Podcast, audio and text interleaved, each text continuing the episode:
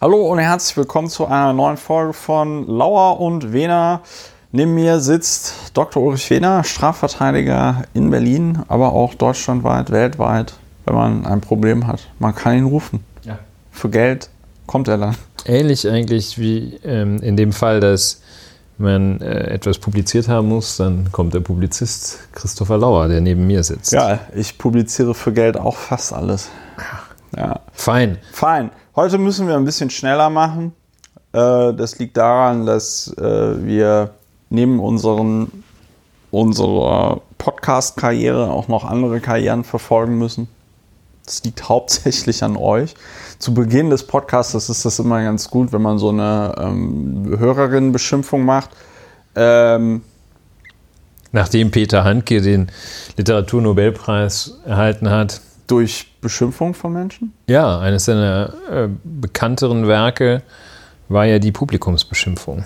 Ach so, ja. Wenn ich es richtig erinnere. Ich komme mir noch immer nicht so richtig darauf klar. Ich habe das aber mit Peter Handke auch nicht mehr weiter ähm, verfolgt, weil mich Literatur zum Glück oder zum Unglück gar nicht so sehr interessiert. Ulrich, ähm, sag mal an.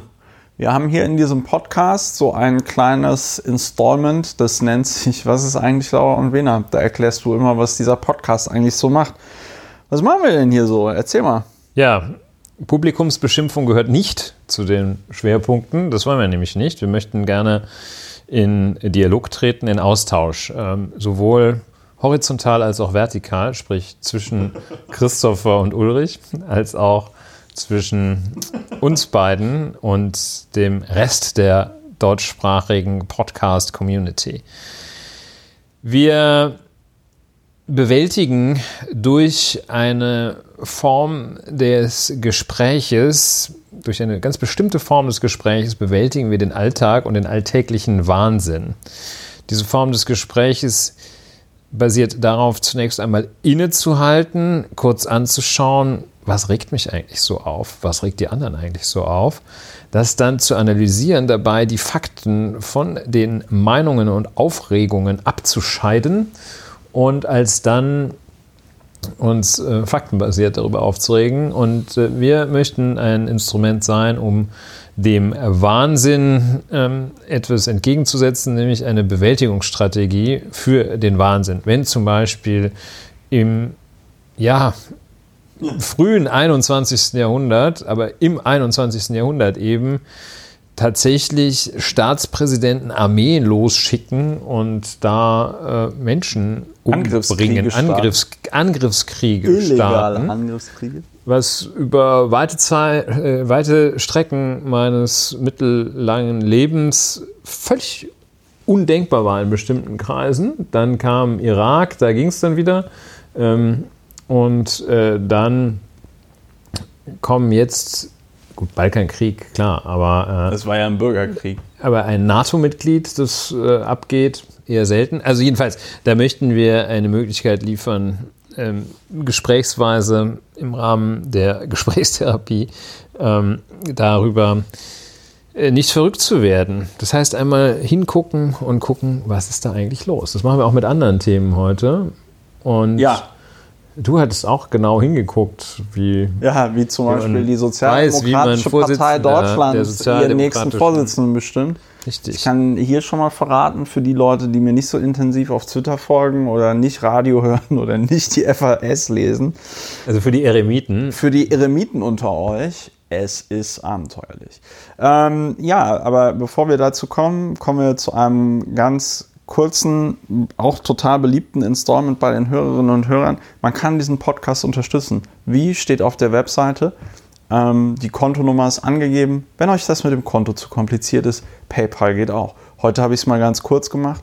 Ähm, normalerweise kommen hier immer so Vorwürfe und so. Ja. Ähm, ich gebe es aber offen gesprochen ähm, auf. So, ähm, dann kennen wir zum ersten Thema ähm, Brexit. Der Brexit Der sogenannte der, Brexit. So, der sogenannte Brexit. Ja, äh, das, ist, das ist die. Ähm, ich habe heute auf Twitter so einen so einen Witz gelesen. Ich glaube, der kam von der Jessica Wagener. Äh, die schrieb: äh, Ich überlege an Halloween als Brexit zu gehen. Ich kann mich nur noch nicht entscheiden, ob ich es machen soll oder nicht. Ja. Ähm, der Brexit vor nunmehr drei Jahren beschlossen in einem Referendum, das wir hier auch schon mehrfach thematisiert haben, ein unglaublich schlechtes Stück von Gesetzgebung, was da verabschiedet worden ist. Der Brexit sollte stattfinden in einem Hard Brexit, No Deal, Gebimsel am 31.10.2019. Das wäre in genau zehn Tagen. Und ähm, wie es das Schicksal so will, bei den vergangenen 25 Brexit-Verschiebungen, und ich glaube, 25 ist wahrscheinlich noch nicht mal so eine Untertreibung. Ich glaube, mittlerweile ist es die vierte oder fünfte, oder? Ist jedenfalls der meist verschobene Ausstieg aller Zeiten. Ja, auf jeden Fall die, ähm, ein, ein weiterer beliebter Tweet äh, äh, äh, gestern war von irgendeinem Briten, der dann irgendwie so twitterte, wir schreiben das Jahr 2129. Der britische Premierminister bittet in Brüssel um die Verlängerung des Brexits. Benjamin Johnson. Niemand, niemand, niemand weiß. Niemand weiß, woher diese ulkige Tradition kommt, aber sie ist, sie wird von allen sehr geliebt und gefeiert. Ja, also, ähm, es gab eine Abstimmung im Unterhaus. Äh, ich habe leider in der Vorbereitung vergessen zu gucken nochmal genau, wie der Typ genau hieß. Irgendwas mit Levitt, äh, Levin, something, something in die Richtung. Und da ging es einfach darum, dass bevor die äh, bevor das Parlament über das Brexit-Proposal, was Boris Johnson jetzt ausgehandelt hat.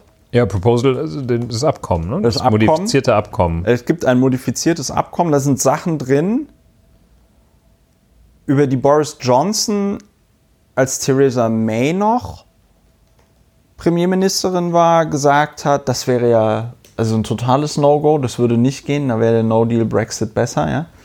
Ähm, also Boris Johnson hat das gemacht, was Theresa May hätte auch schon machen können, nur dass Boris Johnson diesmal nicht Boris Johnson in den, ähm, in den Ohren hing.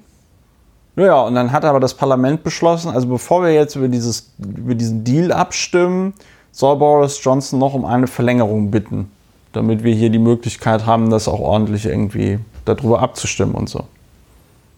Und, dieses, und dieser Antrag ist durchgekommen. Und äh, jetzt musste Boris Johnson, das hat er heute, glaube ich, auch gemacht, äh, in Brüssel um Verlängerung bitten. Ja, beziehungsweise es war genau so, nur etwas anders. Ja. Ähm, es gab, den, gab und gibt den sogenannten Ben Act, also B-E-N-N und dann Act. Das war ein erster oder eine sehr nachhaltige Maßnahme des britischen Unterhauses, dass seinem, dem von ihm gewählten, ihm, dem britischen Unterhaus gewählten Premierminister, ähm, auf zutiefst misstraut und dem wirklich alles zugetraut hat, auch einen Kamikaze-Flug in einen No-Deal-Brexit.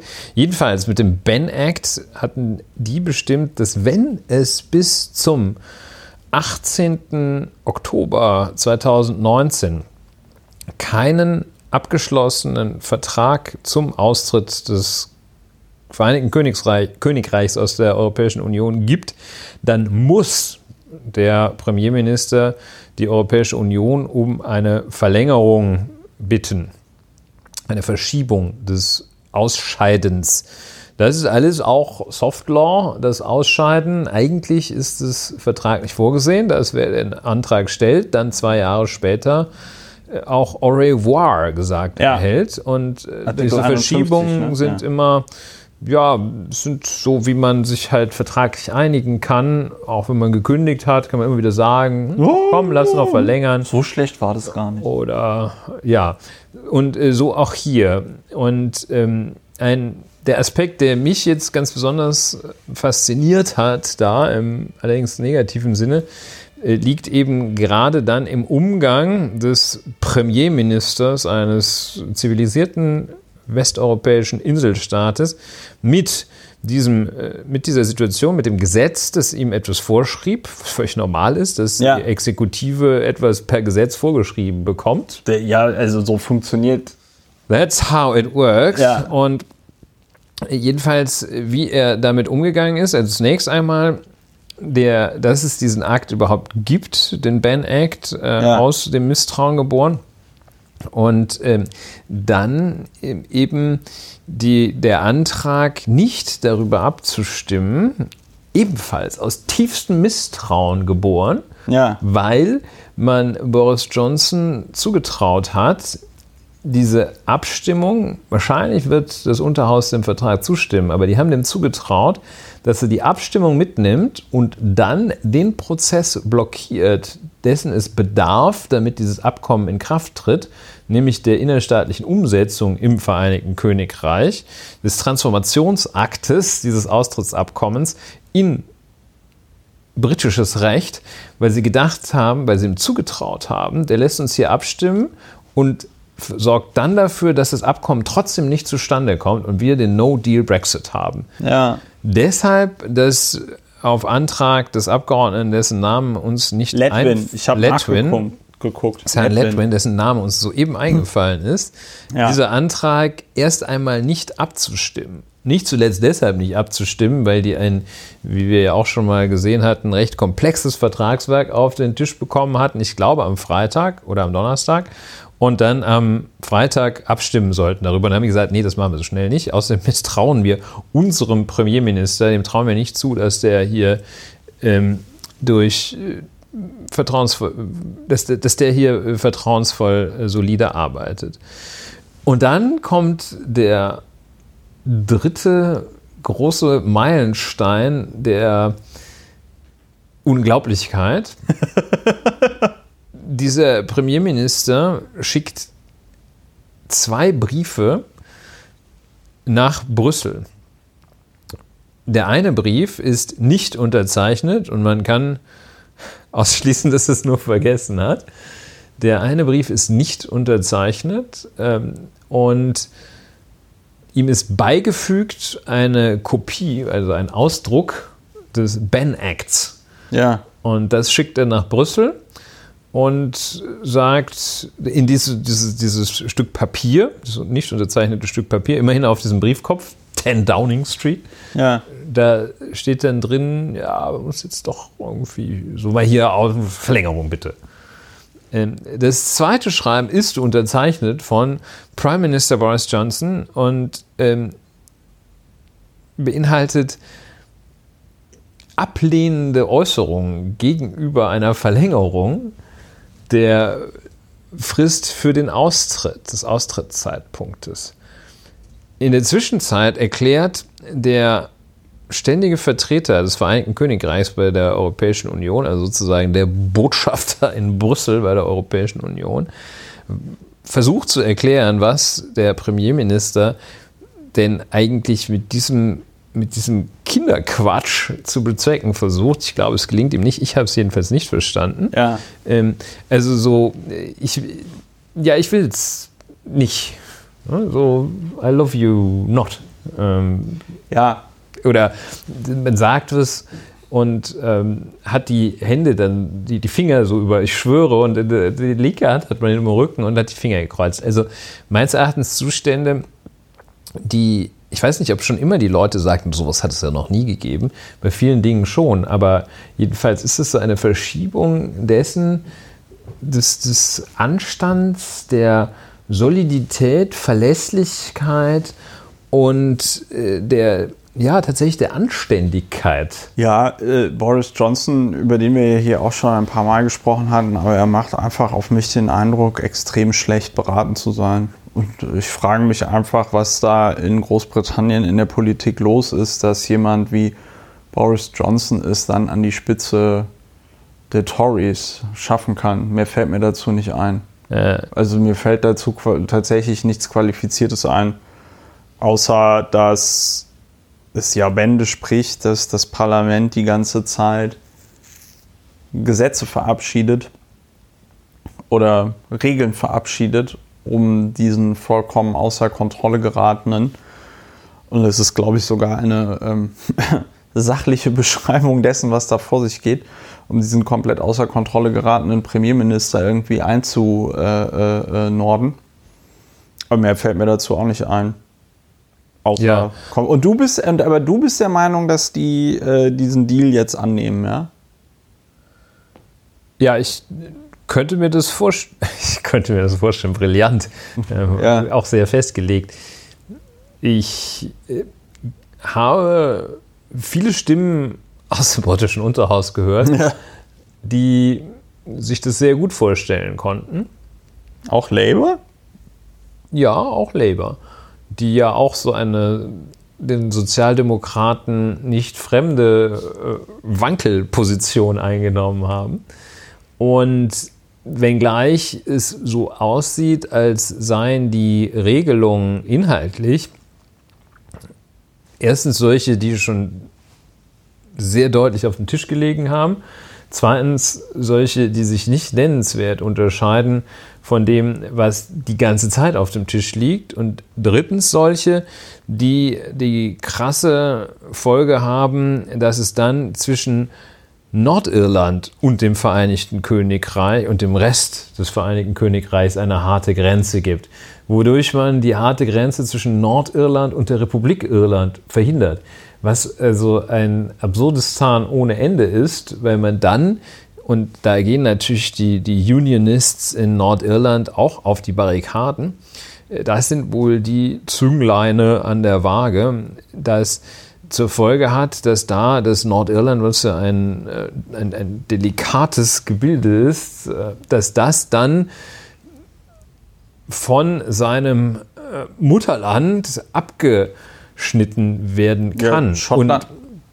und die, ähm, die praktischen Schwierigkeiten, weshalb auch die EU da so hinterher ist, also einmal möchte die EU, was ich sehr gut nachvollziehen kann, nicht schuld daran sein, dass sich in Nordirland wieder die Republicans und die Unionists die Köpfe einschlagen, was für mich sehr, sehr schlecht war. Äh, daran möchte die EU nicht schuld sein, aber das weitere Interesse ist, dass selbstverständlich da nicht ein Einfallstor geschaffen werden soll, äh, durch das dann äh, letztlich Schmuggel betrieben wird und die Regeln umgangen werden können, die eine Zollunion sich nun einmal gibt. Dass bestimmte Sachen nur eingeführt werden dürfen, zollfrei und andere nicht und bestimmte Tarife gelten und ähnliches. Ja, jedenfalls, also letztlich ein Abkommen, das nicht im Ergebnis nicht besser oder wesentlich schlechter ist als alles, was da gewesen ist. Und Naja, der Economist war schon sehr deutlich und hat direkt geschrieben, dass es eine Vollkatastrophe ist. Also was ich ähm, äh, sehr bemerkenswert fand, die beziehen zwar normalerweise schon deutlich Stellung, aber in dem Fall haben sie sehr, sehr deutlich Stellung bezogen. Also das war schon also äh, sehr interessant. Also Ja. die, eine Tendenz ist, dass sie das tatsächlich annehmen. So ein bisschen auch so das Ergebnis eines Ermüdungskrieges.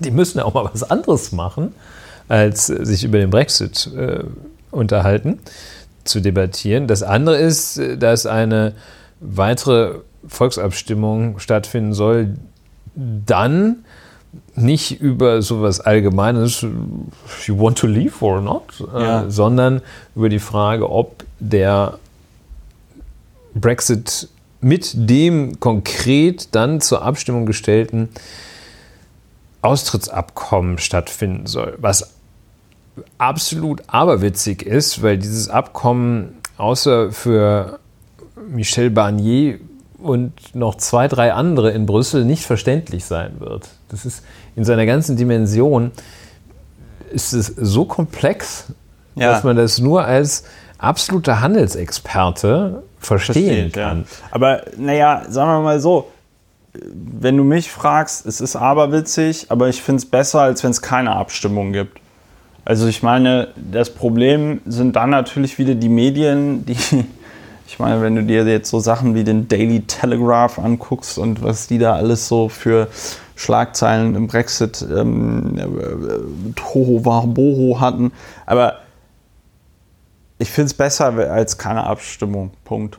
Ähm, ja. Das denke ich auch. Schotten- Das die sehe ich Schotten haben genauso, ja auch schon aber gesagt- es ist, ist trotzdem absurd. ja, die Schotten besser, haben ja auch schon absurd. gesagt, dass die, dass für den Fall, dass der Brexit stattfindet, sie dann wieder, also dass sie dann die äh, äh, Union mit Großbritannien verlassen wollen. Ja, es war ja auch Und knapp. äh, es, Mal gibt, schon, ne? äh, es gibt eine Mehrheit auch dafür, also in Meinungsumfragen. So. Ja, ähm, gar nicht mal so gut, was da mit dem Brexit äh, passiert. Oder haben wir da noch irgendwas zu ergänzen? Ich könnte mir vorstellen, dass es tatsächlich eine ganz gute Wende nimmt, wenn darüber abgestimmt wird und sich dann das Stimmvolk für den Verbleib des Vereinigten Königreichs in der Europäischen Union ausspräche. Ich meine auch, dass das nicht, es wird zwar wahrscheinlich so empfunden werden, ich meine auch, dass es ist zwar peinlich, aber es ist keine Demütigung. Ja. Das wäre Ich Wäre glaub- ja eigentlich schön. Ich glaube, und das sagte dann auch immer der Wolfgang Blau, nicht nur jetzt, sondern auch schon äh, seit längerer Zeit twittert er das immer. Äh, der war ja früher beim Guardian, äh, ist jetzt bei Condé Nast und war da, war da war auch mal ganz früher bei der Zeit. Wolfgang Blau sagt, äh, ob sich die Briten denn überlegt hätten, was das, äh, also die Remainer, die bleiben wollen, was das so bedeutet eigentlich, weil es ist ein Unterschied, in der Union bleiben zu wollen, in der europäischen und die europäische Einigung weiter vorantreiben zu wollen. Und was ich da halt schon als Gefahr sehe, ist, dass du mit Großbritannien in der Verfassung, in der es sich im Moment befindet, dann in der EU so einen Spaltpilz hast, der ähm, ja, der die ganze Zeit die weitere europäische Einigung behindert. Wobei man ja jetzt sagen muss, die ist ja auch schon vor dem Brexit zum Erliegen gekommen.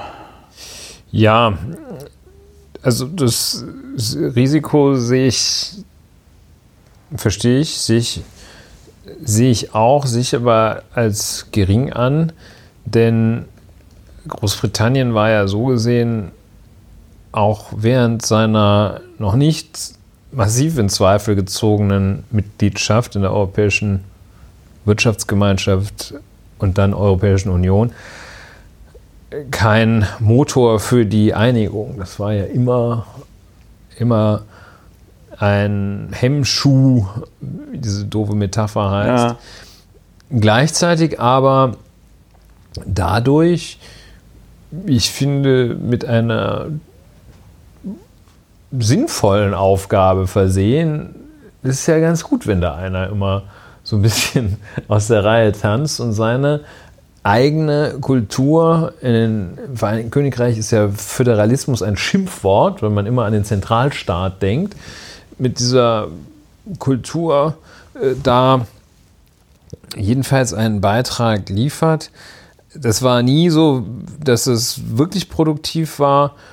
Und ja, man, ja, man weiß es nicht, vielleicht lieber ein, ein, ein großer Clash, aber ich glaube, dieser Clash wäre ein, ein großer Knall beim Ausstieg, aber ich glaube, das ist wirklich sehr, sehr schwer zuzumuten, den Menschen dort. Ja gut, aber das haben die so bestellt, das wird jetzt so gegessen. So ist das. Also, das ist ein schönes Schlusswort. für Ja, mir, mir fehlt da auch echt mittlerweile so ein bisschen Keine das, Geduld, kein das, Nerv mehr. Nee, mir fehlt da auch so ein bisschen das Mitleid. Also, weil, ja, ja, da haben wir schon fünf, in, in der 5000. Iteration haben wir da immer wieder drüber gesprochen. Also, das fing ja schon direkt quasi einen Tag nach, dem, Bre- nach der Brexit-Abstimmung an, wo sie diese bekloppten Leute foto, ach, fotografiert, sage ich schon, interviewt haben, die dann so Sachen gesagt haben wie, ja, ah, ich wollte eigentlich gar nicht wirklich Brexit, ich wollte nur, dass es ein hohes Ergebnis gibt, damit der Cameron dann ein gutes, äh, eine gute Verhandlungsbasis in Brüssel hat und so, bla bla bla. Ja, das sind natürlich So, super und Chefstrategen. Da, da denke ich mir dann halt so, ja, ihr Knalltüten. Und ich, ich bin da mittlerweile sehr, aber das liegt vielleicht auch daran, äh, an der Uhrzeit, zu der wir hier podcasten und dass, dass wir heute schon einen Tag quasi hinter uns haben. Ich denke mir dann halt auch echt so, ja, dann muss es euch mal einfach wirklich wesentlich schlechter gehen. Dann müsst ihr als ein Industrieland ähm, das mit einem der höchsten Lebensstandards auf der Welt hat, dann müsst ihr mal eben äh, Lebensmittel bevorraten und dann müsst ihr Medikamente bevorraten und dann gibt es halt auf einmal kein Maßriegel mehr oder so, weil die Zutaten, weil es die nicht mehr gibt. Gibt es nur noch Maßregel. So, genau. Und dann, äh, dann, dann, dann, dann, dann müssen die das mal irgendwie lernen. Lernen, lernen durch Schmerz. Und ich meine, der Pavel Meyer, der Pavel Meyer, der hatte das neulich irgendwie getwittert, der hat mal, ähm, der hat mal angeguckt, äh, wie viel das Pfund ähm, mittlerweile durch den Brexit verloren hat Mhm. und wie viel, ähm, wie viel Geld die mehr für Importe ausgeben müssen. Ja? Ja. Und er sagte, die müssen irgendwie 60 bis 80 Milliarden Pfund jährlich mehr für Importe ausgeben seit dem Brexit. Ja? Und das ist schon ein Vielfaches dessen, was äh, Großbritannien in die EU reingebuttert äh, hat oder jährlich reinbuttert. Und das ist halt einfach, die sind halt, die sind halt, meinte der auch so, wie kann man so bescheuert sein?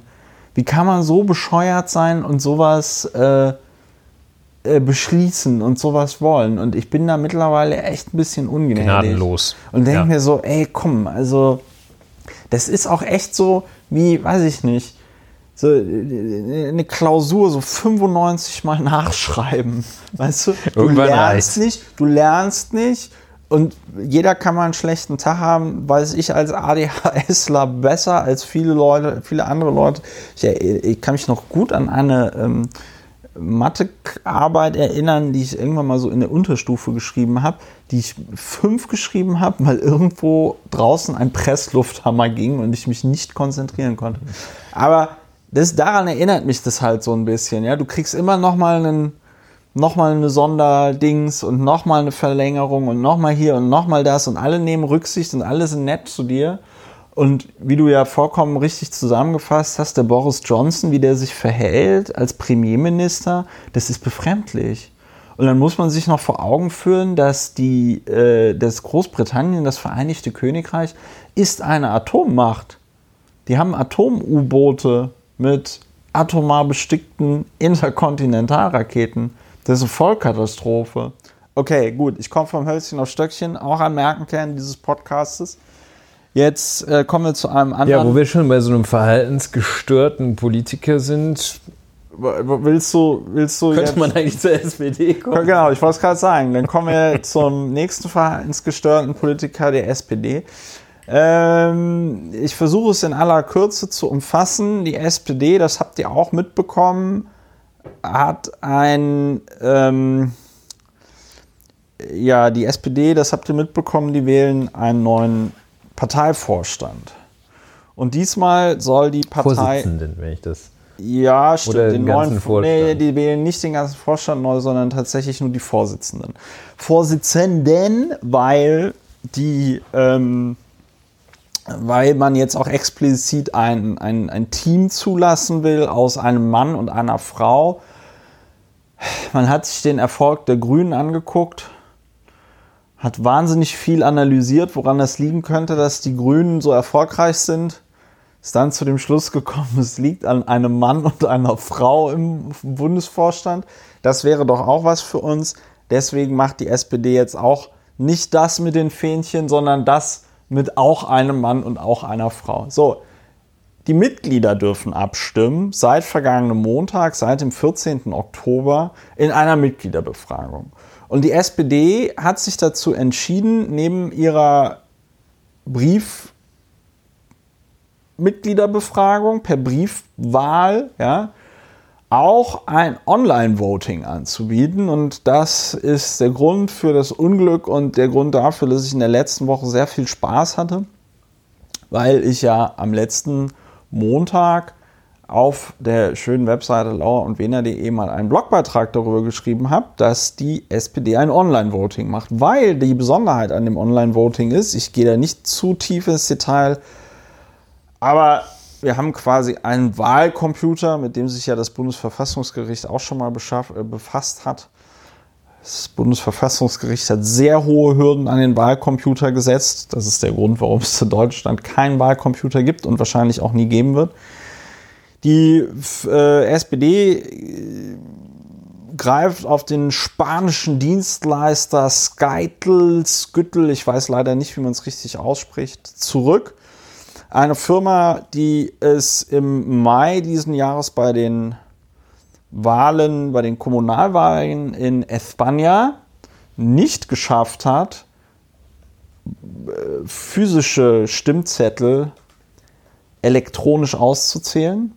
Also man kann die dann, ich nehme mal an, es ist dann ein riesengroßer Scanner, ja, sowas wie ein Fotokopierer, nur andersrum und dann lässt du dann so eine Bilderkennungssoftware, äh, äh, ja, Mann, ich versuche hier einfache Sprache, damit die Ja. Hörerinnen und Hörer uns auch verstehen.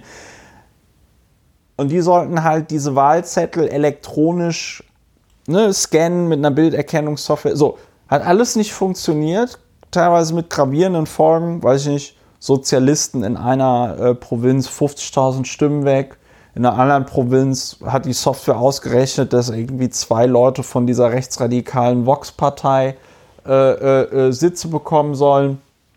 Dem war aber gar nicht so. Zwischendurch haben die Server nicht funktioniert, zwischendurch haben die Computer nicht Da funktioniert. fällt mir ja gerade ein äh, Mini-Exkurs Ja. Wahl in Afghanistan. Ja. Da fehlten also auch sehr viele Urnen. Ähm, bei der, das, Ergebnis, die Aus, das Ergebnis der Auszählung, dass es vorliegt, verzögert sich noch um einige Wochen jetzt. Und bei der letzten Wahl war das so, dass sich die Spitzenkandidaten der beiden sich der aussicht, aussichtsreichsten sich gegenüberstehenden Gruppierungen, die hatten sich also unmittelbar nach der Wahl hatte sich jeder selbst zum Sieger ausgerufen. Und dann haben sich geeinigt, dass sie sich das irgendwie teilen. Ähm, die, die, Macht, Präsidentschaft. die Präsidentschaft, ja. Ja, äh, also, das aber nur das ist ja für. Afghanistan, das ist für Afghanistan, echt ein Fortschritt. Ja. Das ist ein Fortschritt. Also ich meine, man muss auch, man muss auch sagen, aber gut, das, wir, Okay, ich wollte nicht unterbrechen, ich musste nur gerade dran denken an Du wolltest halt auch mal was sagen, wenn der Lauer da die ganze Zeit so rumlabert. als ja. der Lauer und, ein bisschen Wehner. Äh, Lauer und ein bisschen, ja, ein schöner Podcast haben. Nein, aber der, der, ähm, Tata. Tata. Wir haben noch immer kein Soundboard. Ähm, so. Diese Firma also, die auch ein Pilotprojekt, oder was heißt ein Pilotprojekt, die hatte auch eine Kooperation mit der Schweizer Bundespost und die sollte das E-Voting in der Schweiz machen. Das ist jetzt im Juni auch abgebrochen worden, weil die Schweizer Regi Bundesregierung gesagt hat, so nee, also mit diesem Anbieter nicht mehr, weil da so viele Fehler und so was. So, also Skytl ist zwar ein sehr großer Anbieter, aber er ist halt auch eben äh, nicht besonders seriös in meinen Augen. Und die SPD hat sich also für das schmale Brett entschieden, dass sie gesagt hat, wir machen jetzt ein Online-Voting, das geheim ist. Und das ist das Problem, weil du kannst über das Internet Abstimmung machen, du musst halt am Ende nur das Ergebnis sehen. Ne? Weil wenn du das Ergebnis nicht siehst, dann hast du so eine große Blackbox und dann musst du darauf vertrauen, dass der Computer das richtig zählt und alles ausrechnet. Ja? Bei der Wahl mit Zettel und, und, und, und, und Stift hast du dieses Problem nicht, weil da kannst du die ganze Zeit alles beobachten, kannst aber nicht in so einen Mikrochip reingucken und sagen, na, Mikrochip, rechnest du das alles richtig aus? Ja, geht nicht. So, ähm, das Bemerkenswerte ist, äh, finde ich, zwei Sachen. Erste Sache, dass, die SP, dass der SPD das echt scheißegal ist. Also der ist es scheißegal, dass, weiß ich nicht, es Manipulationsmöglichkeiten noch und nöcher gibt. Die halten daran fest. Ein SPD-Sprecher hat so geile Statements rausgegeben dazu wie keine Wahl ist hundertprozentig sicher. was, ich, ja was ich halt echt, was ich halt echt geil finde, weil wir vergleichen hier eine Briefwahl oder eine Wahl mit, mit, mit Zetteln und Wahllokalen und Wahluhren mit einer Wahl oder Abstimmung, wo du halt eben innerhalb von wenigen Minuten ganze Ergebnisse komplett verändern kannst, ne? weil das halt eben über einen Computer läuft. Und das ist schon bemerkenswert, weil die SPD, die Mitgliederbefragung ja so gemacht ist, dass die Gewinner der Mitgliederbefragung werden verbindlich vorgeschlagen vom äh, Parteivorstand dem Parteitag dann zur Wahl. Also verbindlich vorgeschlagen bedeutet natürlich, dass der Parteitag das auch ablehnen kann. Aber es gibt schon einen Automatismus zwischen, die haben die Wahl gewonnen und der Parteitag sagt, äh, der Parteivorstand sagt, wir schlagen jetzt diese Gewinner zur Wahl vor. Nochmal eine kurze Verständnisfrage. Ja. Die Problematik lässt sich zusammenfassen damit, dass beim Online-Voting die ja, Überprüfbarkeit einerseits und das Geheim andererseits nicht miteinander vereinbar sind. Ja, Ja, okay, verstehe. das ist so. Das Ich glaube, äh, des Weiteren glaube ich jetzt äh, nicht, das war wahrscheinlich dasselbe, was du auch meintest, äh, dass denen das völlig egal ist, sondern die machen natürlich eine Abwägung und sagen sich dafür, dass wir am Ende sagen können, es hätten äh, so und so viele hunderttausend Mitglieder abgestimmt, nehmen wir alles in Kauf, nehmen wir auch in Kauf, dass, dass diese Wahl manipuliert ist. Es hat ja. Diese Abwägung wird stattgefunden. haben. Ja, das ist ja nicht egal in dem Sinne. Nö, es, ist jetzt äh, ein bisschen, ähm, ja, Es ist eine finanzielle Abwägung. Das ist, das ist, das ist total krass. Die äh, Saskia Esken war am äh, Samstag zu Gast bei diesem Podcast hier äh, Lage der Nation. Ähm, und die haben, da hat, die wurde da interviewt und dann wurde die auch gefragt, ja, aber warum macht ihr das denn? Und so, ja, das hat auch finanzielle Gründe. Weil äh, laut Saskia Esken, die da also für den Vorstand kandidiert, äh, würde es wohl pro Mitgliederbefragung 2 Millionen Euro kosten bei 430.000 Mitgliedern. Die Zahl konnte ich zwar nicht so richtig nachvollziehen, weil sie da, weil da auf je, also für, je, für jeden Stimmzettel äh, musste dann mehr als 1 Euro bezahlen. Aber dann ist es halt so, ne? das ist offenbar. Ja, Äh, ähm, Aber Kosten und wahrscheinlich So. doch der Eindruck, äh, dass das besonders, ja, man möchte sich modern besonders leben. modern, aber eben auch besonders demokratisch wegen hoher Wahlbeteiligung ist. Ja, und es ist halt die totale Vollkatastrophe, weil du halt eben eine, ein hohes Manipulationsrisiko bei diesem äh, äh, Online-Voting hast und am Ende hast du, ja, musst du dich dann im Zweifelsfall immer dem Vorwurf aussetzen lassen, du bist ja nur äh, Vorsitzender der SPD geworden, weil da irgendwas gehackt worden ist. Ja. Heute vor 50 Jahren ist Willy Brandt Bundeskanzler geworden, glaube ich. Ja, Willy Brandt würde im Grab rotieren, wenn er so einen Scheiß noch mitbekäme. Bin ich mir ziemlich sicher. Ich meine, der hat äh, den Zweiten Weltkrieg überlebt im äh, norwegischen Exil. Ich glaube, dafür hat er, für so einen Scheiß hat er den ganzen Kram, den er da gemacht hat, nicht gemacht. Was ich auch wirklich bemerkenswert finde, ist, und das ist dieses alte Phänomen äh, bei der Piratenpartei, war das das auch, äh, es, berichtet, es berichtet kaum jemand darüber. Also, ich meine, gut, ich hatte jetzt eine ganze Seite in der FAS darüber, das ist klar, aber auch auf den Artikel gab es also null Reaktionen aus der SPD. Ich habe ja auch alle Kandidatenteams angeschrieben und habe gesagt, ja, wie seht ihr das? Also 40 Prozent der Stimmen zur Mitgliederbefragung können komplett manipuliert sein. Ich äh, Die, kann, haben, die haben sich nicht geäußert. Ich glaube, also T3N hat darüber berichtet, Spiegel Online hat darüber berichtet. Ich habe gesehen, der Bayerische Rundfunk hatte auch darüber berichtet. Radio 1, aber dann immer so in diesem Netzwelt, Medienmagazin-Kontext. ja, das ist Und nicht die Politikredaktion, weil anscheinend in den Politikredaktionen in Deutschland das Durchschnittsalter so hoch ist, So ist es. dass äh, Journalisten, die sich mit Politik beschäftigen, anscheinend nicht zu verstehen scheinen, was das bedeutet, wenn die SPD ihren neuen Vorsitzenden, wenn sie ihre neuen Vorsitzenden dann halt von so einem Wahlcomputer vorschlagen lässt. Und ich glaube, das ist eine der ganz wichtigen Erkenntnisse daraus, dass da eine Linie, wo auch immer, eine Alterslinie durchs Land geht. Und die Kandidaten sind ja auch das Durchschnittsalter 60 ja, irgendwo da. gefühlt. Und ähm, da ist wohlgemerkt, das soll nicht altersdiskriminierend sein, muss ich mich ja bald auch selber diskriminieren, äh, sondern das ist äh, natürlich eine Frage der Einstellung, aber die korreliert nun mal mit besonders hohem Alter, dass sie da besonders ignorant wird. Ja. Und dass jedenfalls das außer, dass das in der Tat so als, als Nerd Techie-Thema ja. abgetan wird. Dass ja. da äh, Gesine Schwan, und das ist das jetzt persönlich meine, aber natürlich hat die keine Ahnung davon. Nö. Und okay, das ist doch Und Ralle Stegner. Und Ralle Stegner kann auch nur mehr oder weniger kluges oder dummes Zeug durch die Gegend twittern. Und das wird so abgetan aus der Bequemlichkeit, aber das Problembewusstsein für, es sind ja nun keine wahnsinnig komplexen Vorgänge, aber das Problembewusstsein für Online-Vorgänge ist also sehr gering. Ab, ja, wahrscheinlich deswegen, ab dem 35. Lebensjahr, beziehungsweise müsste man vielleicht umgekehrt sagen, ab Jahrgang 85 nimmt es also total ab. Ich muss, ich muss das mal auch. Und da vielleicht noch ja, ein Aspekt, genau. der mir jetzt aus meiner persönlichen Erlebniswelt einfällt.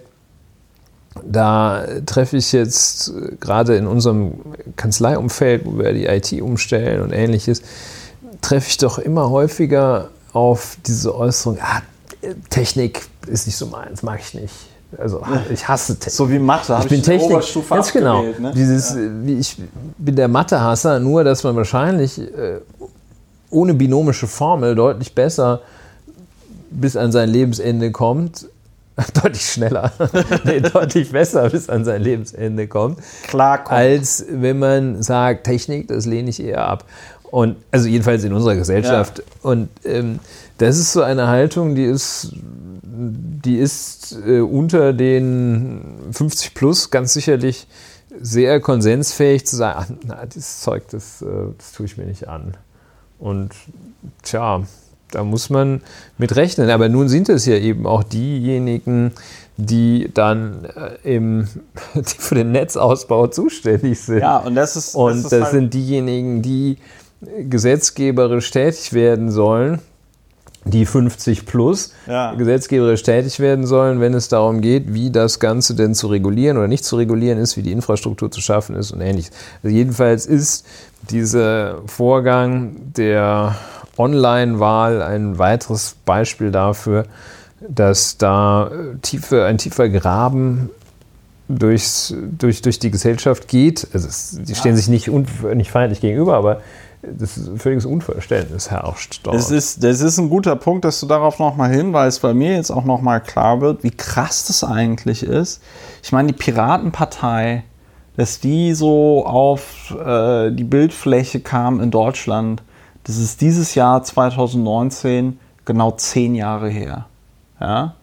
Seit zehn Jahren reden wir in Deutschland über Online-Beteiligung. Seit zehn Jahren reden wir über Internetausbau, bla, und es sich ja da mal in der Digitalpolitik was tun muss.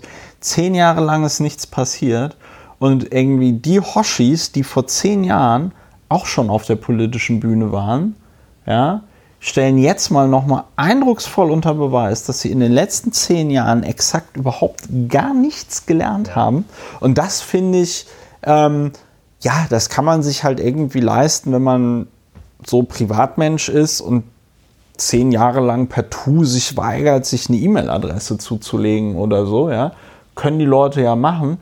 Aber das ist für Leute, die den Anspruch haben, äh, ja, als Volksvertreter oder als Mitglieder einer Regierung die Interessen von Bürgerinnen und Bürgern zu vertreten, mhm. ist das halt einfach indiskutabel. Das ist halt indiskutabel. Das ist halt so, als hätte man, weiß ich nicht, von, von, von Gesundheitswesen keine Ahnung und würde alle Krankenhäuser schließen, weil man sagen würde. Nun ist es ja auch nicht so, dass die SPD aktuell sagen müsste, liebe Leute, wir haben schon so viele Themen, die alle völlig begeistern, haben wir schon abgedeckt. Da können wir uns jetzt um dieses Thema nicht auch noch kümmern. Ja sondern es wäre ja gerade, das werden die Grünen auch wahrscheinlich nicht besetzen, das Thema, das ist denen auch viel zu bäh, ähm, das Thema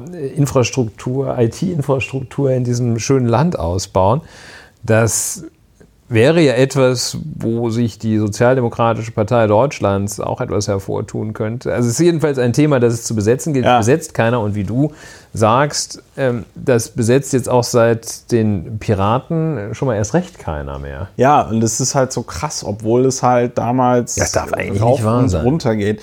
Ähm, und weil das ja auch immer ganz gut ist, man muss natürlich noch einfach sagen, die SPD macht sich damit natürlich in gewissen Kreisen einfach ganz hart zum Obst. Ja, also ich meine, es ist, glaube ich, nicht so, dass die bei von IT-affinen Leuten vorher ernst genommen worden ist, äh, äh, wurde, aber ich glaube jetzt halt noch umso weniger. Ähm, ich finde es, ich finde es wirklich extrem. Ich finde es auch zum Beispiel extrem, dass hier so jemand wie die äh, Saskia Esken, Disclaimer, ich kenne sie auch persönlich, ja, aber ich formuliere es mal ganz vorsichtig, sie hat sich ja in der Vergangenheit versucht, als Netzpolitikerin da zu profilieren.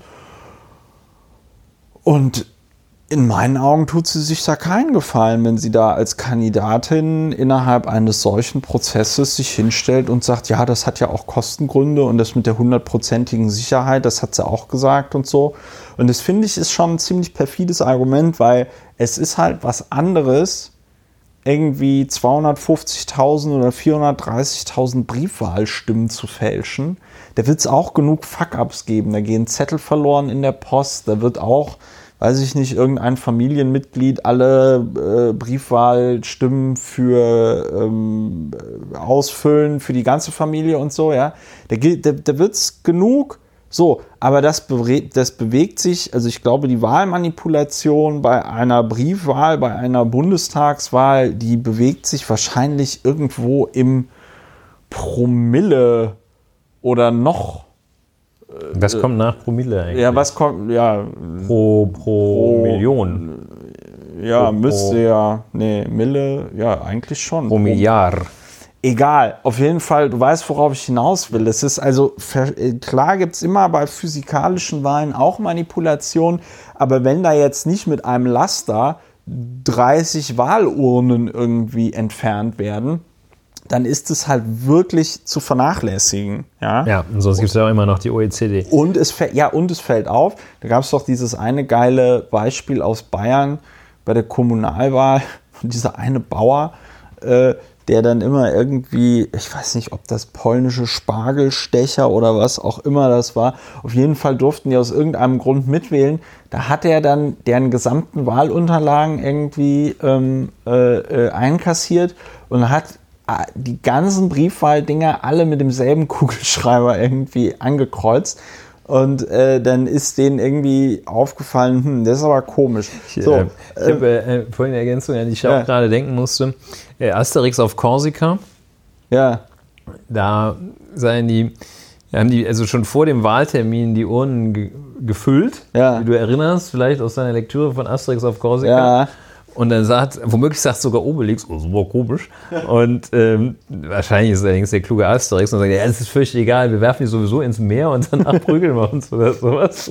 Ja, sehr gut. Guck mal, wer die Wahl gewinnt. Ja, also, und, dann, und der ja. Punkt hier ja auch nicht, äh, jedenfalls nicht so sehr, dass man sich denkt, oh Gott, eine ausländische Macht äh, wird jetzt hier die Wahl des Vorsitzenden Duos der Sozialdemokratischen Partei Deutschlands zwingend manipulieren, ich finde, der Punkt ist einfach dieses tiefe Unverständnis, das sich da äußert, mit dem an solche Vorgänge herangegangen wird. Ja, wobei ich sagen muss. Wobei vielleicht ist es auch gar nicht so unwahrscheinlich. Nö, ich, dass, nein, guck mal, das sind also äh, klar, ich habe da jetzt keine Beweise für und äh, das klingt vielleicht so ein bisschen paranoid bis verschwörungstheoretisch, aber denken wir es doch mal ganz kurz durch. Wenn du jetzt Wladimir Putin bist und die Russen, die äh, bekannt dafür sind, dass sie überall in Europa rechtsextreme Gruppen zum Beispiel finanzieren, weil sie einfach wissen, das destabilisiert die Länder, das destabilisiert die Europäische Union,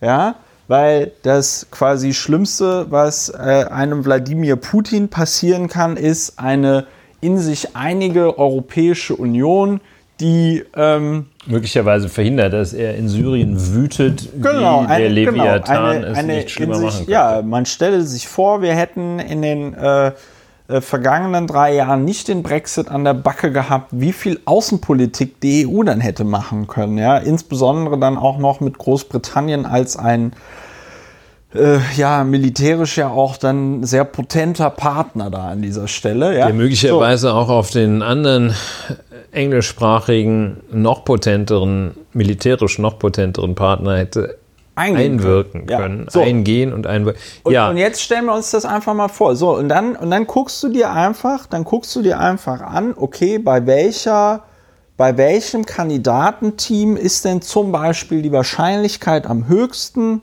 dass die große Koalition platzt? Bei welchem, so, und dann guckst du dir diesen äh, äh, äh, spanischen ähm, Anbieter an und dann ist das doch jetzt nicht, das ist doch jetzt nicht ein Science-Fiction-Roman oder ein Fantasy-Roman, Ja, da sagst du dass, José. dass du da, dass du dir vorstellst, okay, da, da könnte zumindest ein Interesse bestehen, das in irgendeiner Form zu hacken oder zu manipulieren. Ja. So. Und ähm, deswegen halte ich das nicht für unwahrscheinlich. Und wenn man sich, wie gesagt, die Historie dieser Firma Skyttel da anguckt, ja, dann haben die einfach in der Vergangenheit schon mehrere Böcke geschossen, was ihre Technik angeht. Das heißt, es muss im Zweifelsfall noch nicht mal äh, äh, jetzt Russland oder sonst wie ein anderes Land sein. So. Und ein Punkt, den ich da noch habe, ist, man muss natürlich auch innerhalb der SPD nochmal Verantwortliche benennen. Ne? Und hier der Lars Klingbeil, der Generalsekretär, der immer so einen auf äh, auch so Internet-Checker macht und jugendlich und sonst irgendwas. Äh, war ja auch damals 2009 in der Internet-Enquete, ja. Also im Grunde genommen, die äh, Lars Klingbeil hat seine politische Karriere mir zu verdanken und dass die Piratenpartei so erfolgreich war, sonst wäre der da ja auch nichts geworden in dem Verein. Ähm, aber Lars Klingbeil, der kann ja mal schön, der kann ja mal schön zurücktreten. Also ganz ehrlich, also wenn du als Generalsekretär, der einen auf Internet-Checker gibt, macht, so einen Scheiß organisierst, ja, äh, von wem will der denn noch ernst genommen werden? Also ich meine, den nimmt wahrscheinlich eh niemand ernst, weil guck dir, man, die klassische Aufgabe eines Generalsekretärs ist es ja zum Beispiel auch Wahlen zu organisieren, also parteiintern Wahlen, äh, Wahlkämpfe zu organisieren. Äh, da hat die SPD ja in den vergangenen Landtagswahlen jetzt auch nicht besonders geil abgeschnitten. Ne? Ja, so ist das. Der Lars, ne? ja, der Lars. Ich schaue gerade, was man noch zu ihm sagen kann, aber viel ist es nicht. Viel ist es nicht. Viel ist es nicht. Ja, das ist misslich. Nur selbst wenn das total daneben geht, wird er nicht zurücktreten müssen, weil das müssten ja, da müssten ja seine Genossinnen und Genossen Druck ausüben und das sehe ich nicht. Ja, es ist jedenfalls ein großes Vakuum, ein, ein großes leeres Feld, das es in der deutschen Politik zu besetzen gäbe ist, gibt, ist dasjenige, das sich mit den Themen, ich sag mal, Internet beschäftigt. Ja, ne, man bräuchte so eine Partei, die sich um dieses Internetthema auch ein bisschen kümmert. Ne? Die idealerweise nicht aus, ausschließlich aus IT-Lern bestehen. Nerdigen Ober-IT-Lern besteht. Ja.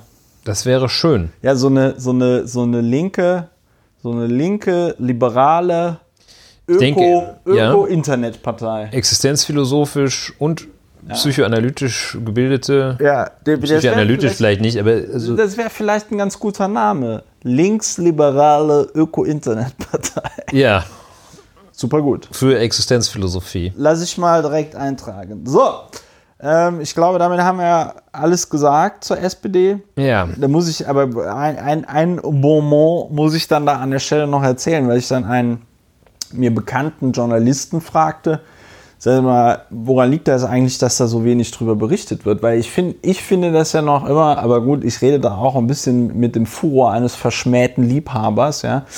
Aber ich finde, ich finde, das ist ein totaler krasser Skandal. Also wenn, wenn du, wenn das, wenn das analog stattfinden würde, ja, also wenn jetzt irgendwie die Story wäre, die SPD lässt ihre Briefwahlstimmen von einem von- Dienstleister auszählen, der das nicht kann und hat auch überhaupt gar keinen Einfluss darauf, das Ergebnis zu überprüfen. Dann Schickt sie zum auch- Auszählen nach Polen. ja, genau, genau. Schickt sie nach na, Polen ist ja mittlerweile nach in einen Balkanstaat, ne, in die in den sie zum, Donbass, zum Auszählen nach Albanien. in, nach Afghanistan, nach, Nach Indien, in ein Callcenter nach Indien, ja, Nach also so, Nordkorea. So, genau, na, genau, von nordkoreanischen, von nordkoreanischen Kindern, die in einem Gulag geboren wurden, weil ihre Eltern die drei Generationsstrafe bekommen haben, von denen lässt sie das auszählen. So, da wäre doch hier Halligalli. Da wird doch jeder sagen, ihr könnt doch nicht, ihr könnt doch nicht eure Stimmen vom Kim Jong-un auszählen lassen. Ja, Ja, so. Ist- und, und, got the point. und so. Und, aber er meinte dann, und die Antwort fand ich relativ lustig. Ich meine so, ja, aber warum wird da nicht drüber berichtet? Da meinte, der, meinte er so zu mir, ja, das läge seiner Meinung daran, dass im Moment sowieso relativ wenig über die SPD berichtet wird. ja, so kann das gehen. Liebe SPD, wenn man nur noch vom Namen her sozialdemokratisch ist, dann äh, wird das auch nichts mit der Wahl. Äh, kleiner, kleines äh, Update auch noch zur äh, Kandidatur von Jan Böhmermann. Er will ja tatsächlich von 50 Delegierten auf dem Parteitag vorgeschlagen werden für die ähm, Ja, für, die, für den Folge, Parteivorsitz. dass er Wenn er von 50 Delegierten vorgeschlagen werden würde, würde er dann mitkandidieren. Dann wäre das eine Kampfkandidatur. Und dann wäre er auch der einzige Kandidat, der von sich sagen könnte, ohne den Einfluss irgendwelcher Hacker dort nominiert worden zu sein. Not bad, ne? Not bad. Am Das Ende- Projekt von Herrn Böhmermann für mich immer noch unverständlich. Ja, für mich auch, aber soll er es machen? Äh, für mich auch nicht lustig. Nein, es ist auch nicht für mich lustig. auch nicht ernsthaft. Für mich auch nicht der Schalk, der den anderen den Spiegel vorhält. Ich verstehe es nicht, aber vielleicht verstehe ich es Ich finde das, ich find das auch interessant, dass er das ja alles mit der Infrastruktur und den Ressourcen macht, die wir ja durch unsere Gebührengelder finanzieren. Aber ich sag mal so, Ulrich, der, äh, die länger, äh, die Leute, die diesen Podcast schon länger hören, wissen ja auch, was der geheime Untertitel dieses Podcasts ist. Sollen Der- wir es mal der- im Chor sagen? der Ehrliche, ist der, der Ehrliche ist der Dumme. Ulrich, ich sag's so, wie es ist. Der Ehrliche ist der Dumme. So, äh, Können wir mal ein Leute, Buch schreiben. Können, wir sollten mal ein Vom Buch Verfall der Werte. ja, vom Verfall der Werte, was uns Werte wert sein müssen. Das äh, ist dann. Werte dann werden immer mehr wert. Ja. Aber es sind immer weniger Wert, da. Werte sind eine tolle Wertanlage. So.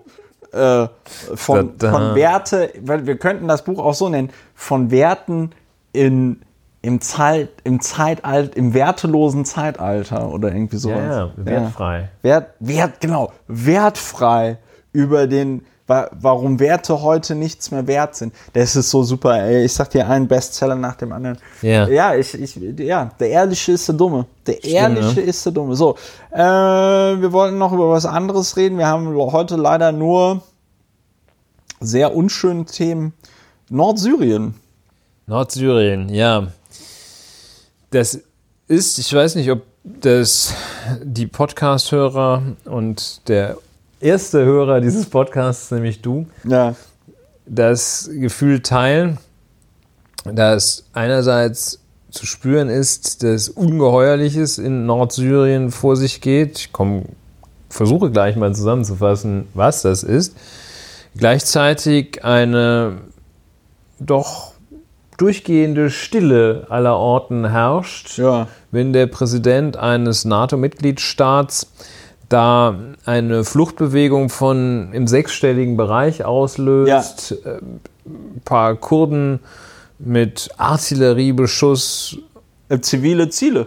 äh, umbringt, zivile Ziele mit Artillerie aus der Luft beschießt und dann da Bodentruppen hinsetzt, sendet und die auch Kampfhandlungen vornehmen, dass gleichzeitig eine, ein sehr starkes Missverhältnis zu dem Echo, das das vielleicht sind auch alle müde, aber ich empfinde ein starkes Missverhältnis zum Echo, dass das in der Politik, in der Presse und ja, letztlich auch der Wissenschaft, die ich nicht komplett überblicke, Ja. äh, das, das geringe Echo, das das dort hat. Denn, ähm, also was passiert da? Grob gesprochen passiert dort, dass Erdogan einen seiner vielen Vorstöße gegen die im Norden Syriens ansässige kurdische Bevölkerung unternommen hat Ja.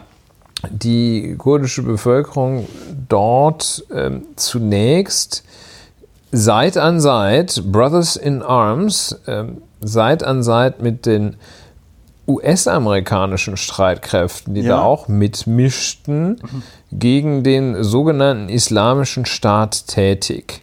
Ja. Und ähm, seit dem 9. Oktober dieses Jahres, ähm, beziehungsweise seit dem 3. Oktober dieses Jahres, hat der weise Führer der Vereinigten Staaten ja. von Amerika, In, in, in, wie hat er es geschrieben? Und der- der- Great Wisdom, ne? ich habe das gerade nochmal nachgeschaut, ähm, der in his great and unmatched wisdom Ja. Zu Ähm. viel mit Kim Jong-un Briefe geschrieben.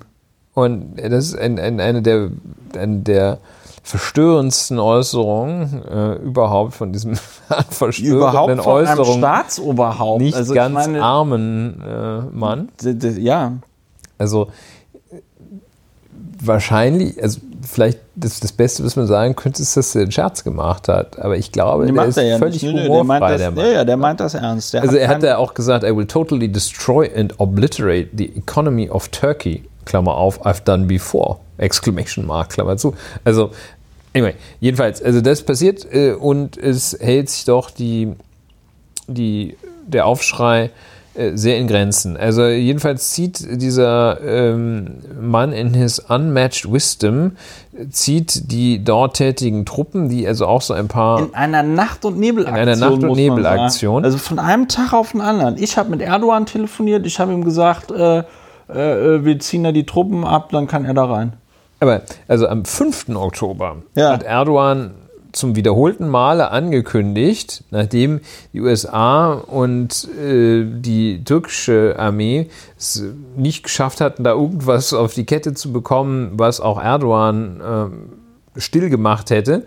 Ähm, am 5. Oktober kündigt er erneut äh, einen Einmarsch in diese Zone an weil er meint, dass da die JPG und die Kurden, die PKK-nahen Kurden sich zusammentun und äh, das behauptet Erdogan, äh, diese Vermutung.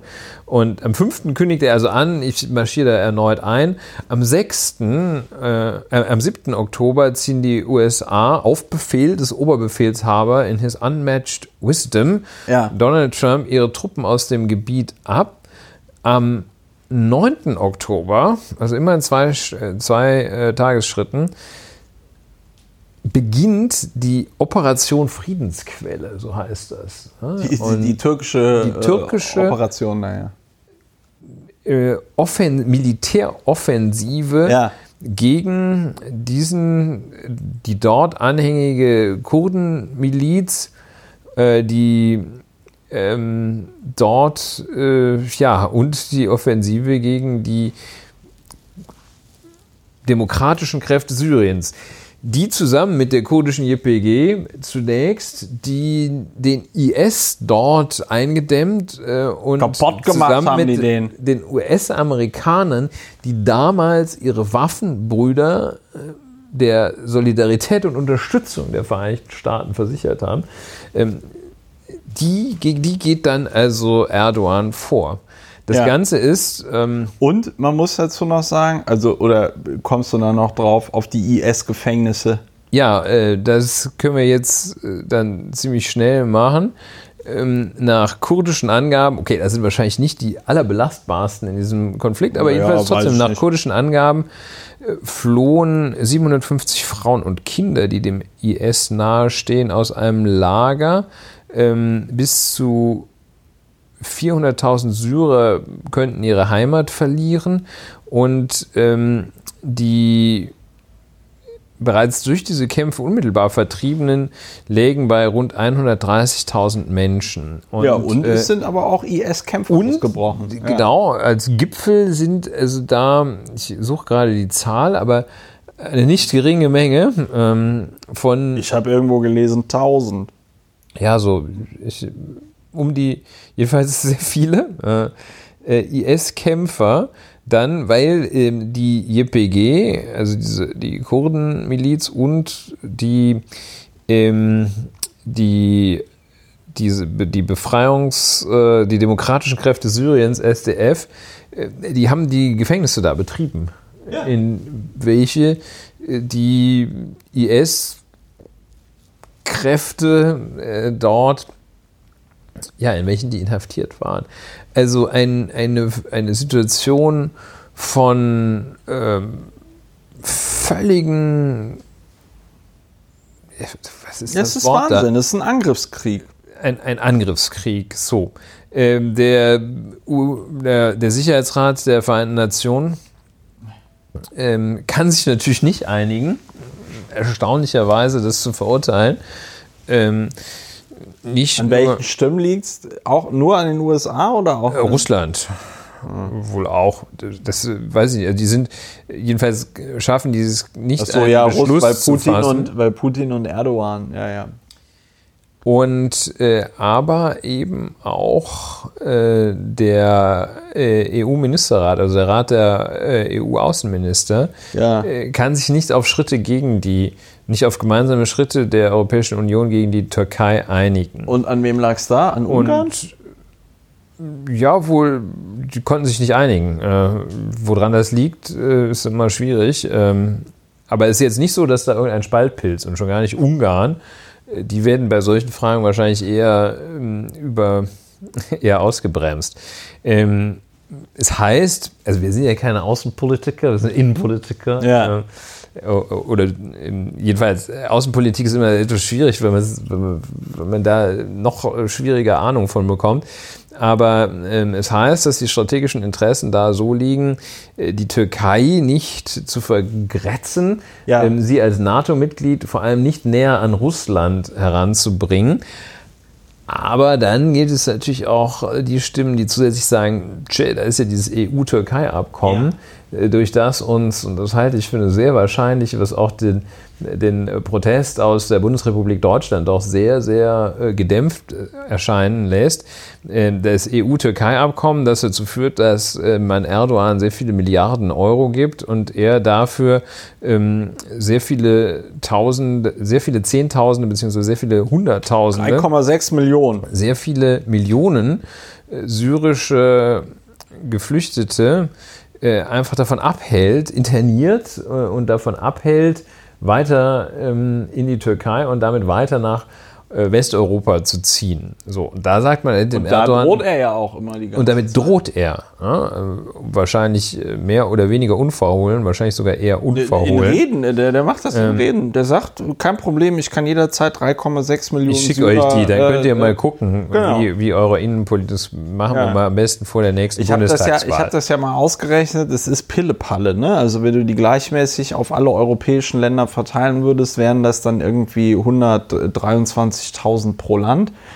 Jetzt ist natürlich klar, dass Luxemburg nicht 123.000 syrische Flüchtlinge aufnehmen kann. Wäre ein etwas. Wäre ein, spannende, wär ein spannendes Experiment. Interessanter Schlüssel, ja. So, aber ähm, will aber damit sagen, das wäre, wenn man sich dem annehmen würde, ja, wäre das halt schaffbar, dass ein Staatenbund mit äh, äh, einer Bevölkerung von 500 Millionen Menschen, der kriegt das mal easy peasy verkraftet, ja, wenn man da 3,6 Millionen Menschen verteilt. Jedenfalls käme noch hinzu, dass es kein Grund wäre, sondern dass man, selbst wenn man es nicht hinkriegte, was ich nur aus argumentationstechnischen Gründen hier mal sage, selbst wenn man es nicht hinkriegte, wäre noch zu überlegen und zu suchen eine Lösung, die eben nicht darin führt, dass man einen Angriffskrieg toleriert. So. Ja. Und ähm, Angriffskrieg ist das. Es gibt kaum ernstzunehmende Stimmen außer Herrn Erdogan selbst und einige türkische Natürlich, also klar, äh, ein Land, das Krieg führt, da finden sich auch Stimmen, die die Rechtfertigung dafür zu entwickeln versuchen. Ähm, aber äh, außerhalb dessen gibt es keine ernstzunehmende Stimme, die sagen würde, das ist völkerrechts, völkerrechtsmäßig. Das Völkerrecht funktioniert da letztlich so, wie man sich das auch als äh, wie man sich das auch im Kleinen vorstellt, wenn einer mit der Waffe vor mir steht, dann darf ich, oder wenn einer mit dem Messer vor mir steht und ich habe zufällig eine Pistole dabei, darf ich ihn erschießen. Selbst so, äh, oder wenn einer mit dem Messer vor mir steht, darf ich mein eigenes Messer nehmen und ihn in Notwehr dann da. Ja, sollte man nie. Also wenn jemand mit einem Messer vor dir steht, solltest du eigentlich immer in die andere Richtung laufen. So, ähm, es tut mir leid, das ist so. Das ist richtig. Mhm. Solltest du, dürftest du aber, äh, du solltest es nicht tun, du dürftest es aber, Notwehr. Ne? Ja. Und äh, im Völkerrecht heißt es halt Selbstverteidigung, beziehungsweise kollektive Selbstverteidigung. Es gibt sogar einen Begriff, der ein, ein Schmankerl, äh, die präventive Selbstverteidigung, wenn ein Angriff unmittelbar bevorsteht, noch nicht begonnen hat. So nach Motto, die ganzen Panzer stehen schon mit laufendem ja, genau. Motor an der Grenze. Ja. Und all das ist hier an keiner Stelle zu sehen, dass ein wirklicher Angriff auf die Türkei aus dem äh, kurdischen Nordsyrien stattfände. Das, was die machen, ist, die verleiben sich das ein, die Kurden äh, müssen dann halt weichen. So die Sichtweise der türkischen Staatsführung. Und tja, da ist schon einiges ganz schön aus den Fugen. Das ist, äh, ja, also völkerrechtlich ganz klar. Eigentlich müsste man dafür sorgen, dürfte aber dann wohl auch eines Beschlusses des UN-Sicherheitsrates, eigentlich müsste man dafür sorgen, dass Erdogan so schnell wie möglich vor dem Internationalen Strafgerichtshof in Den Haag landet und dort wegen des inzwischen äh, völkerstrafrechtlich anerkannten Tatbestands der Aggression dort zur Rechenschaft gezogen wird. Ja, es ist auf jeden Fall, es ist auf jeden Fall so, dass äh, ja, du hast vollkommen recht. Man fragt sich dann wieder, die Frage stellen wir ja öfter in diesem Podcast, immer dann, wenn es um Außenpolitik geht oder äh, um Dinge, für die sich zumindest unser Bundesaußenminister Heiko Maas äh, zuständig fühlen, beruflich. genau, zuständig fühlen könnte. Ja, stellt man sich immer die Frage, was macht Heiko Maas eigentlich beruflich? Aber auch ansonsten ist die, also ich glaube, die klarsten Worte habe ich von äh, ja, äh, kurdischen, also nicht kurdisch, aber kurdischstämmigen deutschen Abgeordneten gehört. Ne? Ja.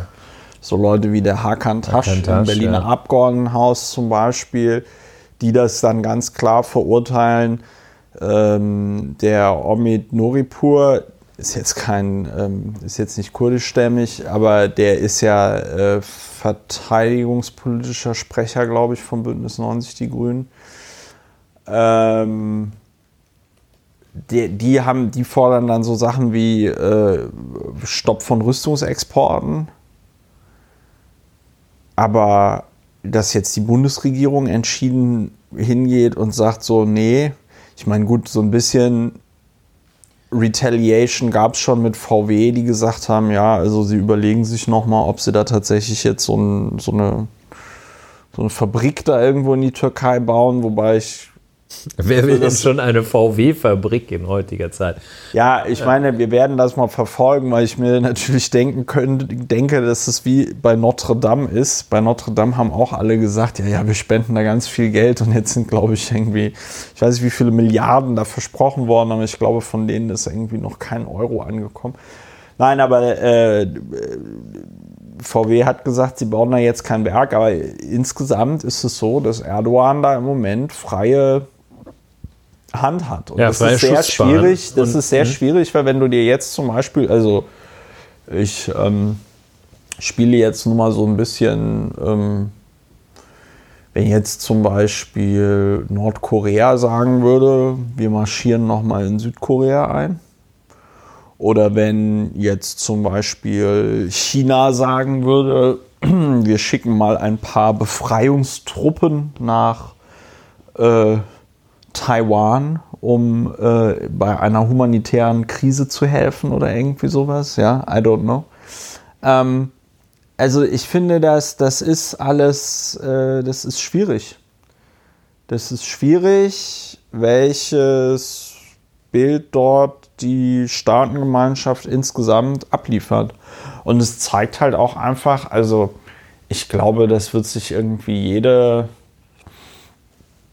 I don't know, wie man das jetzt ordentlich nennen soll, jede Miliz, jede, jede, jeder Freiheitskämpfer von hier bis Bischkek wird sich das ja nochmal fünfmal überlegen, sich auf die, äh, Auf die Hilfe sich des- auf die USA zu verlassen, weil die- das wird ja jetzt keiner vergessen. Also ich meine, das finde ich ja auch so bemerkenswert. Für zwei, drei Momente, für zwei, drei Minuten hatte ich ja tatsächlich die Hoffnung, dass bei den US-amerikanischen Republikanern jetzt mal so ein bisschen der Groschen fällt und denen irgendwie klar wird, dass das so mit äh, Trump nicht geht.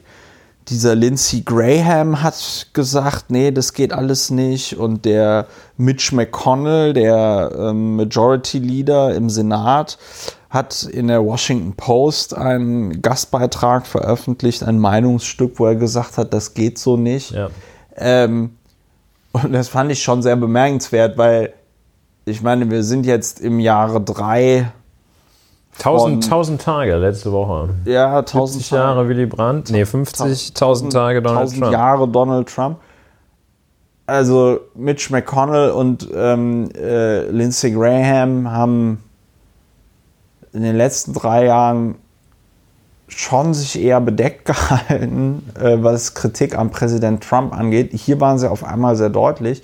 Ich hatte dann für zwei Minuten die Hoffnung, weil das Pentagon ließ ja dann auch verlautbaren, nee, also es gibt keine Pläne, da die Truppen abzuziehen und so. Und dann sind ihnen die Truppen, dann haben sie die Truppen abgezogen. Und das Geile ist, das Geile ist, dass ihnen dann ja noch aufgefallen ist, und das war auch ein bemerkenswerter Vorgang, dass sie ja noch 50 Atomsprengköpfe in so einer Airbase in der Türkei haben. Ich glaube Idlib oder so, ja. Ähm, und das ist, das ist aus zwei Gründen irgendwie sehr bemerkenswert, dass sie auf einmal anscheinend ihre Truppen abziehen und nicht so richtig wissen, hm, sind wir denn jetzt eigentlich noch die Eigentümer, also die Eigentümer sind sie so oder so, aber sind, sind wir noch die Besitzer dieser Atomsprengköpfe, ja? Und äh, dann gleichzeitig, dass sie überhaupt das rausgekommen ist, dass da in dieser Base 50 Atomsprengköpfe Das sind. ist wie wenn beim LKA mal so eine so eine so Maschinen- verloren geht. Ne? Pistole, Maschinengewehr. Nee, es ist deswegen auch komisch, weil die USA normalerweise keine Informationen darüber geben, wie auch immer geartet, wo sie wie viele Atomsprengköpfe äh, lagern. Ja, das ist vielleicht eine halt- sinnvolle ja, Vorgehensweise. das ist, ah, ja, so. Und ja, was soll man dazu sagen? Ja, gar Außer nicht es mehr, ist die, außer dass man. Es ist die totale Vollkatastrophe. Ja, das ist wirklich sehr. Wir leben in äh, nicht in finsteren, Finsteren Zeiten, Zeiten, aber in doch. Zeiten, die sich immer mehr verfinstern. Ich weiß gar nicht, also es brechen halt einfach, es brechen halt einfach Gewissheiten komplett weg. Also ich glaube, wenn vor zehn Jahren ähm, äh, jemand, wenn vor zehn Jahren die Türkei in Syrien einmarschiert wäre, um dort gegen Kurden vorzugehen, ähm, hätte es, glaube ich, ein entschiedeneres äh, Urteil der EU Also jedenfalls gegeben oder auch so. mehr als äh, eine, also auch, auch der damalige Außenminister hätte sich wahrscheinlich doch deutlicher engagiert, als einfach nur am Sonntagabend in der ZDF-Sendung Berlin direkt Ja. Recht eindeutig Stellung zu beziehen. ja, das ist ganz schlimm, ne? Das Ja. ist ganz schlimm. Also wirklich ganz, ganz schlimm. Ja, das Ja, ist nicht Heiko gut. Maas. Ähm, Schade. Heiko Maas, wo warst du als, wo warst du? Der hat sich wahrscheinlich auch äh, gerade versucht, äh, mit- damit zu beschäftigen, wie er sich noch anmelden kann für das Mitgliedervoting bei der SPD. Ja, wahrscheinlich macht das online. Ja, macht es natürlich online. Lässt so, er online machen. lässt er online machen. von Ja. mir. So, So, ähm, kurze Nummer oder haben wir noch was? Ja, aber wir haben noch, wir können noch zwei, wir können noch auf zwei Sachen kurz eingehen. Andi Scheuer. Ein neuer Untersuchungsausschuss. Wird- er hat es geschafft, Ja, der Scheuer. Scheuer, der Scheuer, der Scheuer, Andi. Ähm, aber nach all dem, was da bis jetzt so aus der Presse rauskam, äh, hervorging, es wird eng um Andi Scheuer. Äh, ihm wurde ja auch auf dem CSU-Parteitag am vergangenen Wochenende ordentlich eingeschenkt. Äh, jetzt nicht aus der ersten Reihe, aber ein Delegierter muss da wohl irgendwie gesagt haben, also das kann ja wohl nicht sein. Von uns wird hier immer erwartet, dass wir hier alles irgendwie halbwegs ordentlich machen und so. Und da geht es nicht an, dass dann irgendwie ein Bundesminister sich so verhält, wie er es verhält. Und das ähm, Problem bei Scheuer ist gar nicht so sehr der Vorgang, der ist schon schlimm genug, sondern das Problem ist tatsächlich die Salamitaktik, mit der er dort Informationen preisgibt und äh, sich ähm, jetzt auch rausgestellt hat, wenn ich das richtig verfolgt habe, dass er im laufenden Bieterverfahren um diese, diese Lizenz dort, wer die Pkw-Maut machen darf, er sich mit einem einen Anbieter getroffen hat. Der, ja. der da im Bewerbungsverfahren war ja. und so. Und das war aber ein Geheimtreffen, weil es darüber anscheinend überhaupt keine Vermerke und sonst irgendwas gab. Und das ist dann eher ungewöhnlich. Ja, ungewöhnlich in der Tat. Also der Umstand, dass die Treffen, Geheimtreffen klingt so aufwendig. Ähm, die haben es wohl, das sind dann schon Geheimtreffen, faktisch, wenn die einfach kein Protokoll führen, wenn die ja. keinen Vermerk ja, das ist verfassen, Hinweis, wenn ja. die das nicht dokumentieren. Ähm, und das ist ein No-Go beim Verwaltungshandeln. Das Denn, geht nicht, äh, ja. Das Verwaltungshandeln muss dadurch auch, auch dadurch berechenbar und nachprüfbar sein, dass es dokumentiert wird. Das ist letztlich nichts anderes als bei äh, dem Chirurgen äh, und dem Anästhesisten, die natürlich auch nicht sagen können, oh, am Ende hat es ja geklappt, sondern es auch dokumentieren können, damit man am Ende sieht, zum Beispiel auch wenn es nicht klappt, woran was ja die Parallele hier dann schon bildet, wenn es nicht klappt, woran es womöglich gelegen hat. Ja. Und jedenfalls stellt sich heraus, dass Herr Bundesminister Scheuer mehrere solche Treffen durchgeführt hatte, bei diesen Treffen kein Protokoll geführt wurde, sie damit also Geheimtreffen im Ergebnis sind. Und man könnte auch inoffizielle dass Treffen die sagen. Treffen sich unter anderem damit befasst oder Gegenstand dieser Treffen unter anderem auch die Frage war, sollen wir denn diese Verträge vielleicht doch lieber später abschließen? Und zwar vorgeschlagen von den Firmen. Vorgeschlagen von den äh, edlen Firmen, die dort um Verträge mit dem weisen, unmatched Wisdom geprägten Verkehrsministerium buhlten, die das vorgeschlagen haben. Und in diesen Treffen ging es wohl auch um Prozessrisiken. Ja. Und die berühmten 13 Prozent. 15 Prozent, zwischen 15 und 50. FDP-Experte Oliver Lukic hatte gesagt, es äh, sei ein Prozessrisiko von 50 Prozent mindestens gewesen. Gut, äh, andere sprachen von 15 Prozent. Ähm, die Prozessrisikoanalyse, die ich mir aus dem Anlass auch nochmal angeschaut habe, ist eine ähm, in weiten Teilen natürlich der Alchemie sehr verwandte Hilfswissenschaft, da weil halt ähm, einen Prozess äh, gewinnt man oder verliert man, beziehungsweise das ist keine stochastische Sache. Ja, Ob du ähm, jetzt bei Rechtsfrage 1 durchdringst und bei Rechtsfrage 2 nicht und bei Rechtsfrage 3 nur zur Hälfte, ähm, das ist, ähm, ja, ich werde es natürlich auch häufig gefragt, wie stehen denn die Chancen? Ah. Und da musst du dir irgendwann, also du kannst natürlich sagen, oh, ich bin sehr zuversichtlich und ähm, wenn man den Fall so abschätzt, dann sagt man, also ich denke, da kriegst du raus. Also scheint, also scheint mir wahrscheinlich zu sein hier, dass, ähm, dass wir nach langem Hin und Her hier doch für Sie eine Verfahrenseinstellung gegen eine Geldauflage scheint mir ein realistisches, realistisches Ziel zu sein. Nur, ähm, wenn es um die Frage geht, wie wird denn wohl der Europäische Gerichtshof in einem komplexen Mautverfahren entscheiden, da kann selbst Andi Scheuer nicht ja. das machen, was Ulrich Wehner macht, wenn einer, der irgendwie so eine bisschen schlappe Insolvenz oder einen etwas schlappen Bankrott hingelegt hat. Ja, vor allem eine Sache, soll. wo du ein Erfahrungswissen aus irgendwie jahrelange Berufserfahrung schon 150 ja. Mal gab, äh, ja. allein bei mir äh, schon 150 Mal gab, da kann man mal so eine Risikoanalyse machen. Ansonsten ist es auch, die machen so Entscheidungsbäume in Zivilverfahren und dann Ja, gut, jedenfalls, also eine empirische Wissenschaft ist das nicht. Und ähm, hier eben die Situation, dass ähm, lange, Monate bevor der Europäische Gerichtshof sein Urteil über die Rechtmäßigkeit der Pkw-Maut fällen würde, das war bekannt. Monatelang, auch bevor der sogenannte Generalanwalt beim Europäischen Gerichtshof sich ja kurz dafür ausgesprochen hatte, diese Maut als rechtmäßig zu bewerten.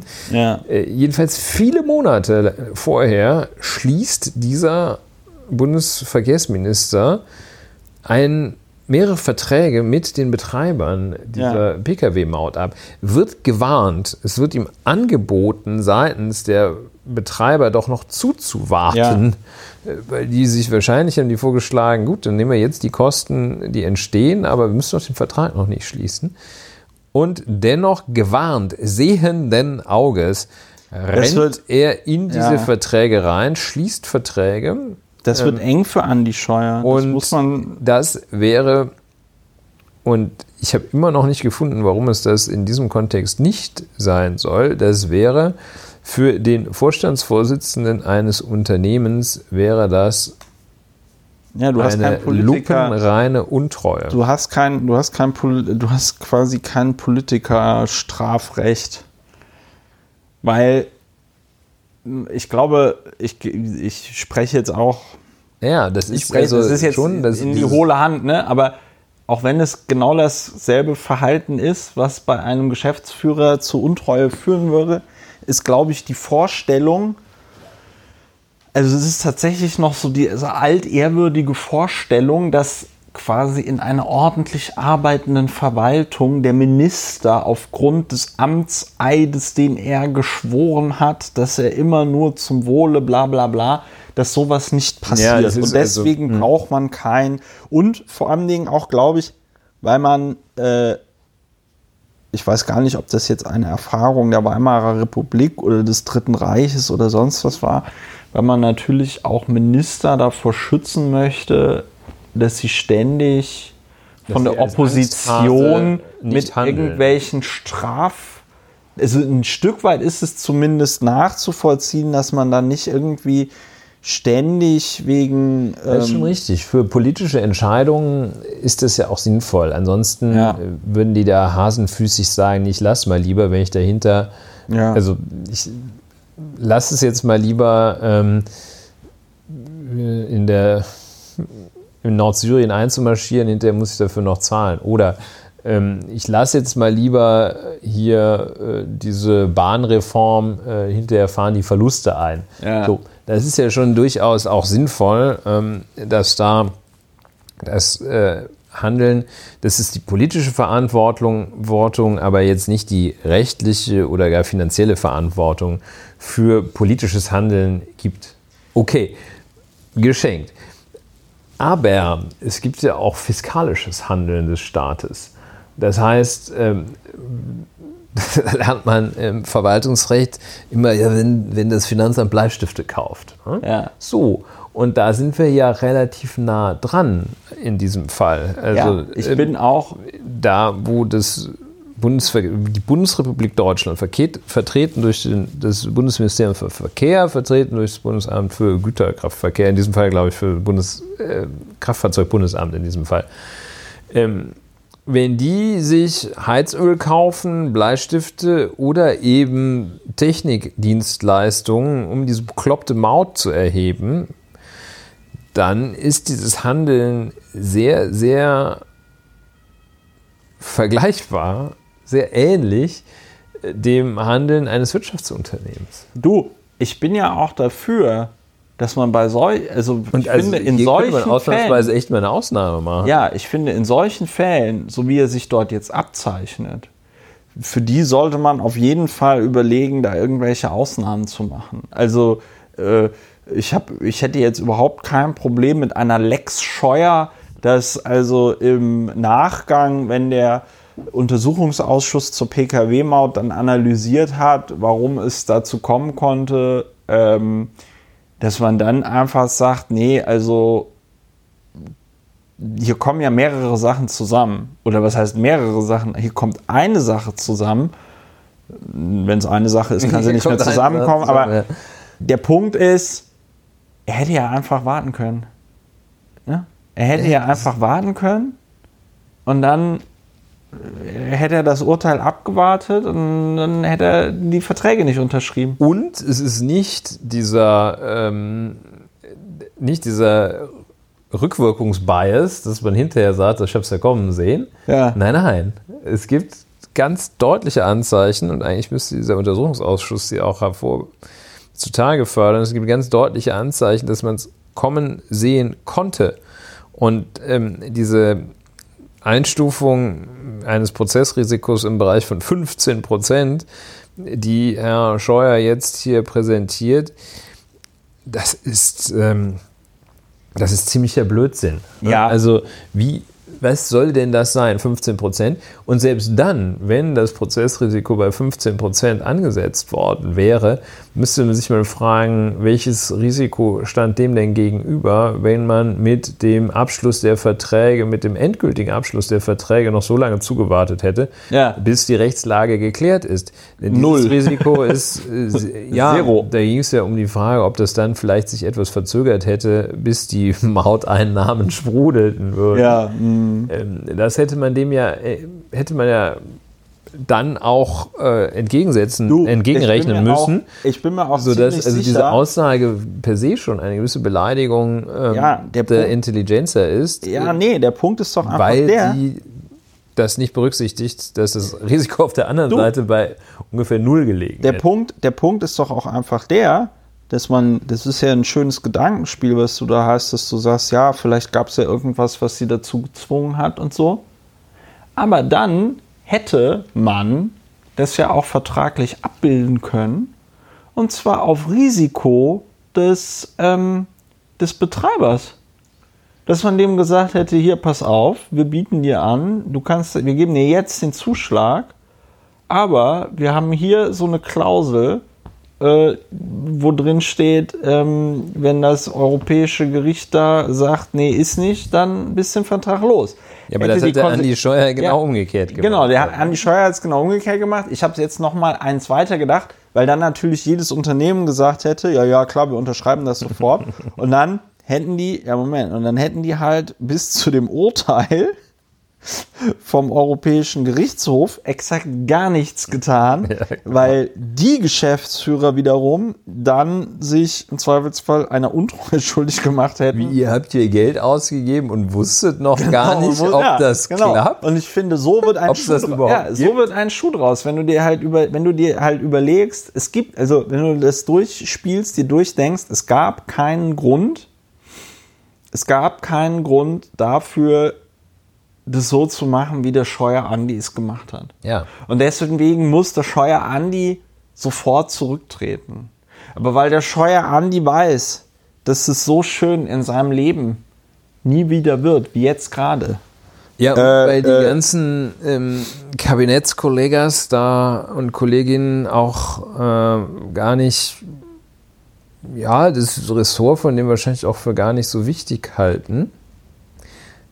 Was es allerdings ist, denn ähm, die Entwicklung der Infrastruktur ist ja so ein Thema und dazu gehört Verkehrsinfrastruktur dazu. Ähm, aber ich glaube, da ist das Bewusstsein gar nicht so, gar nicht so groß. Und der, der Scheuer Andi, der hat schon also wirklich ganz schön viel Mist gebaut. In seinem politischen Leben. Ja, in seiner Zeit als Bundesverkehrsminister. Ähm, und tja, das ist eigentlich sehr, sehr, das ist sehr, sehr erschreckend. Zumal Ja, äh, für die Bahn ist er ja auch zuständig. da habe ich, da habe ich gehört, hast du eine ganz tolle Fahrt zwischen äh, Ja, Hamburg und Berlin. Ich hatte auf der Strecke Hamburg-Berlin hatte ich äh, fünf Stunden Verspätung.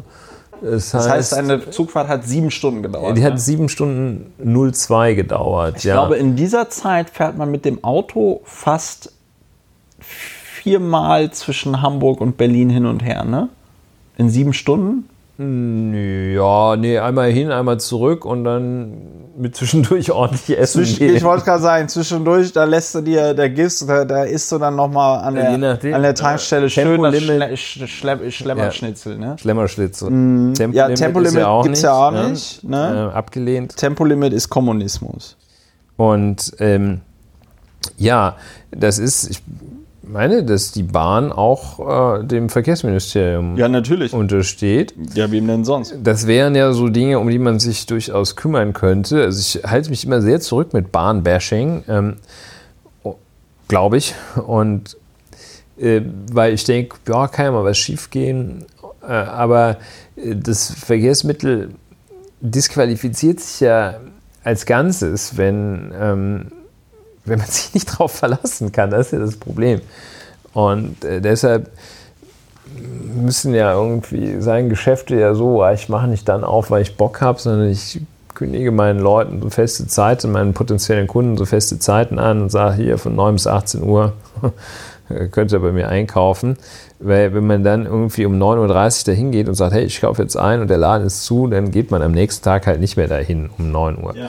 So, und ähm, ja, das war, also ich muss sagen, ich, kann ich sagen, ich, kann ja die Bahn selber auch nicht besser, besser organisieren. Es gibt dann immer so Spezialagenten, die dann auch erzählen, wie man die Bahn, ähm, wie man die Bahn eigentlich organisieren müsste.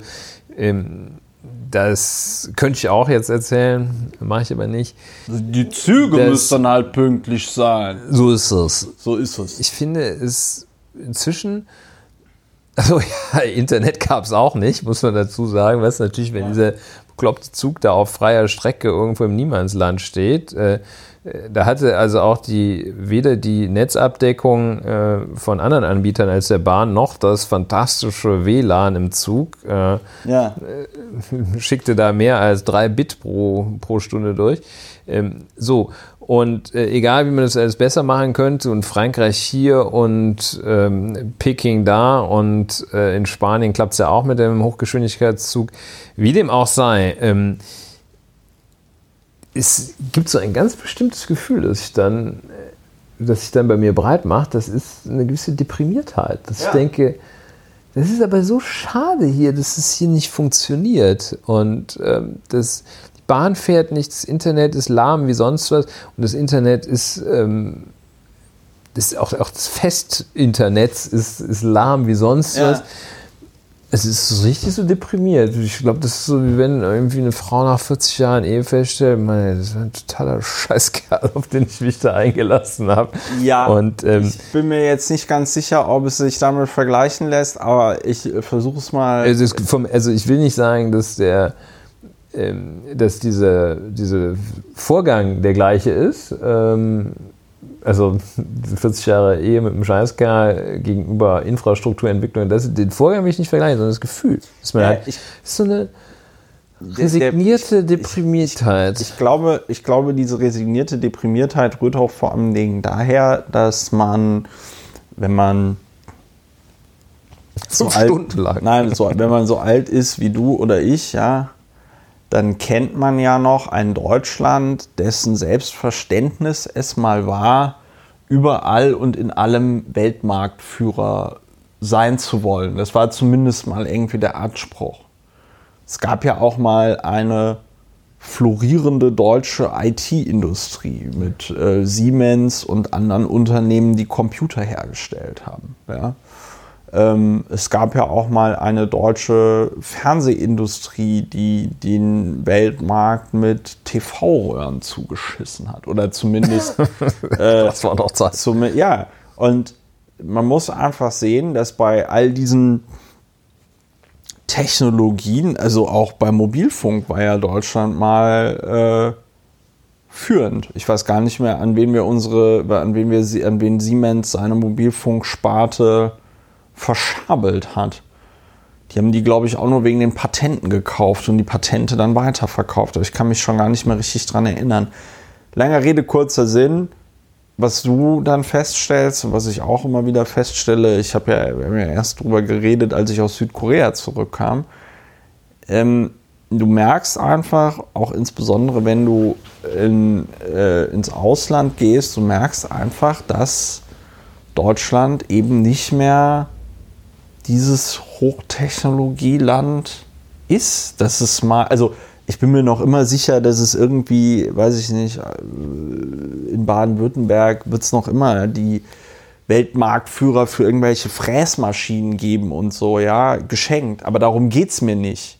Mir geht es darum, ja, dass die Infrastruktur irgendwie funktioniert, dass du, weiß ich nicht, innovative Systeme hast, die dem Bürger bei der Bewältigung seiner Geschäfte mit dem Staat irgendwie. Seine Geschäfte und auch seines Lebens Ja. natürlich. Denn, äh, Und stattdessen, und stattdessen hast du das Gefühl, das war doch alles mal, das war, da waren wir doch schon mal weiter, das war doch mal besser. Die Züge kamen doch mal pünktlich, die sind doch nicht ständig ausgefallen.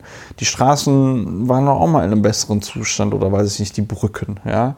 Das, das Internet hat doch mal und ist, funktioniert, so nach dem Motto. genau. Und, Und das dabei häuft geht sich, es ja, das häuft genau. sich halt. Und dabei geht es ja nicht drum, denn dafür kann man sich wirklich nichts kaufen, ähm, dass man da irgendwie Weltmeister in irgendwas ist. Ja. Ne? Da kann man sich genauso viel wie für den Titel des Exportweltmeisters kaufen. Exportweltmeister, ja. sondern der Punkt ist dabei, dass das ja auch Lebensqualität für jeden einzelnen Bürger ist.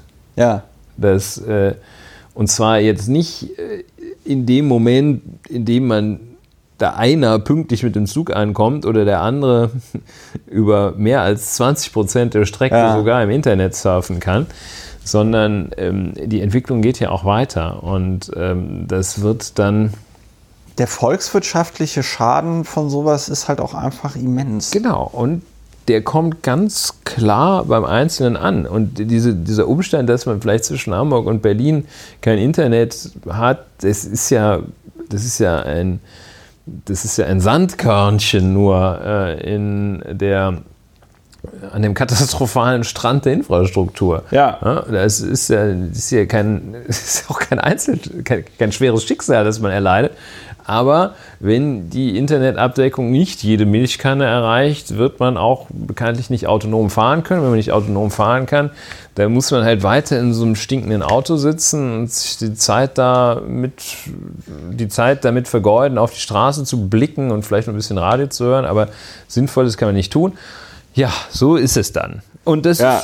finde ich, find ich tatsächlich traurig. Also empfinde ich als traurig. Ja, es ist ne? auch traurig. Ich glaube, die Trauer oder die Traurigkeit wird dadurch noch verstärkt, dass man nicht das Gefühl hat, es ändert sich bald was. Ja, weil Das- das- seit ja. den Piraten auch keiner sich mehr darum kümmert. Ja, weil sich auch Andi Scheuer nicht darum kümmert wird, kümmern wird, weil Ja. das wahrscheinlich auch Andi Und Scheuers wahrscheinlich die Grünen Horizont übersteigt und die Grünen auch nicht. sind auch nicht hervorgetreten als die Internetspartei. Müssen wir alle die deutsche Autobahnpartei wählen. Die machen die Infrastruktur wieder schön. Ja, so, so sei es. So sei es. Ich glaube, wir Was gibt's machen, Positives? Wa- was? Wir- Gibt's noch was Positives? Ja, ich meine, grundsätzlich ist es ja schon so, dass wir in den besten Zeiten leben, in denen man jemals leben konnte. So gut wie heute war es nie, ist aber trotzdem teilweise blöd. Ja, so gut wie heute war es nie, aber äh, wenn wir so weitermachen, wird es auch erstmal lange Zeit nie mehr so gut gewesen sein. Ach, das ist ein schöner, Schön, total schöner schön, runder, runder. überhaupt nicht deprimierend. Ähm, liebe Leute, das war die, äh, ich glaube, 32. Folge. Ich kann noch mal gerade nachgucken, aber ich glaube, es war die 32. Folge. Ja, die letzte Folge war die 31. Folge. Dann ist das jetzt hier die 32. Folge von Lauer und Wiener gewesen. Äh, wenn sie euch gefallen hat, empfehlt, eu, äh, empfehlt uns weiter. Wenn sie euch nicht gefallen hat, empfehlt uns auch weiter. Ähm, wie ihr uns unterstützen könnt, steht auf der Webseite. Wir freuen uns über Feedback, Anregungen, äh, Wünsche, Ideen. Ähm, wir freuen uns über alles, wir freuen uns über, wenn es nett ist. Wenn es nett ist. Ähm, Wenn es gut gemeint ist. ja, Naja, gut, äh, nee, nee, nee. gut, nicht gut gemeint. Also tendenziell freuen wir uns, Konstruktiv. wenn es anregend ist. Und Anregungen. Oh, oh la la. Naja. So, ähm, ja, dann So long. So long, macht's gut, schaltet wieder ein bei der nächsten Folge von Lauer und Wiener. Äh, macht's gut. Tschüss. Tschüss.